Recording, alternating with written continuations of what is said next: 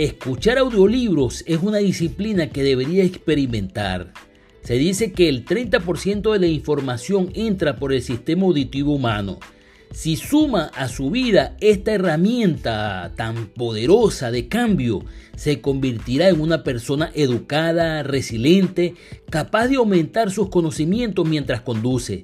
Se dice que una persona pasa más de 500 horas al día manejando frente al volante, escuchando música de ocio.